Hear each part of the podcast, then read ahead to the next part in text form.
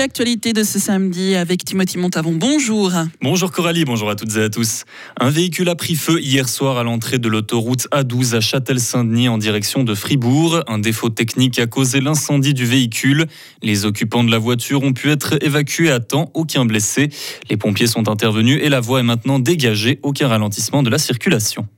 Une pluie d'étoiles filantes est attendue pour ce week-end. On pourra en apercevoir jusqu'à 40 par heure selon Météo News. C'est la période des Perséides et le ciel se remplit de traînées lumineuses.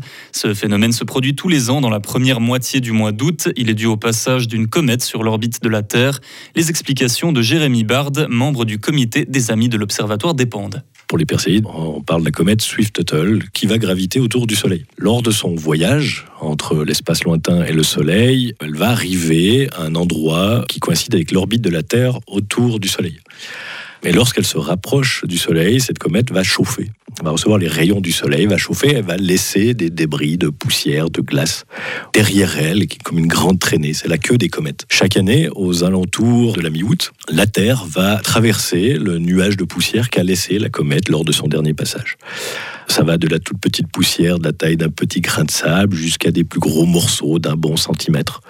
Et lorsqu'on va traverser ça, ces morceaux vont être absorbés par notre atmosphère, vont rentrer dedans et vont brûler.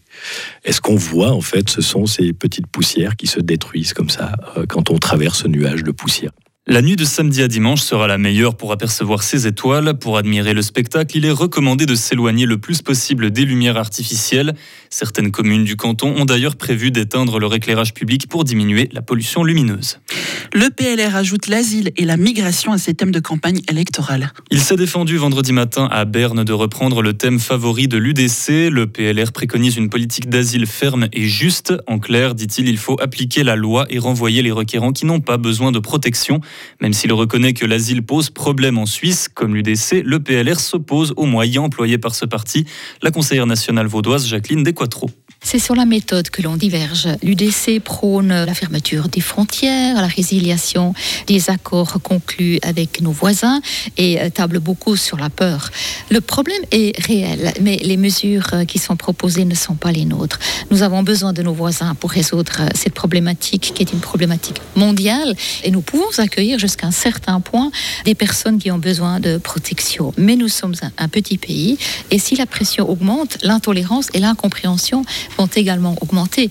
Donc il faut vraiment faire le tri, je m'excuse pour le terme, entre ceux qui ont droit à notre protection et tous ceux qui essayent de profiter du système. Et on sait qu'ils sont nombreux.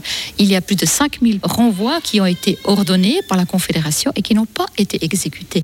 Quand le sujet de l'asile était entre les mains de sa conseillère fédérale Karine Keller-Souter, le PLR n'en a pas fait un thème spécifique. Maintenant que les questions d'immigration concernent la socialiste Elisabeth Baumschneider, elle devient une cible politique. Le chef du groupe parlementaire, Damien Cotier. Maintenant, on remarque un changement de paradigme avec la nouvelle chef du département. On entend des messages de Mme Baumschneider qui sont plus pour une ouverture supplémentaire du pays dans plusieurs domaines. Et il nous semble que ce pas les signaux qu'il faut donner à l'heure actuelle. On a une loi qui est bien faite, peut-être qu'il y a quelques points qu'il faut améliorer, mais il faut surtout l'appliquer. Et il faut surtout que les personnes qui ont besoin d'une protection internationale puissent avoir cette décision rapidement en Suisse et que les autres retournent rapidement dans leur pays. C'est une politique qui est juste et qui demande une certaine fermeté. Et on ne ressent pas toujours cette fermeté, notamment dans le discours de Mme Baumschneider. Et c'est pour ça que nous disons qu'il faut absolument appliquer la loi telle qu'elle a été voulue par le peuple suisse.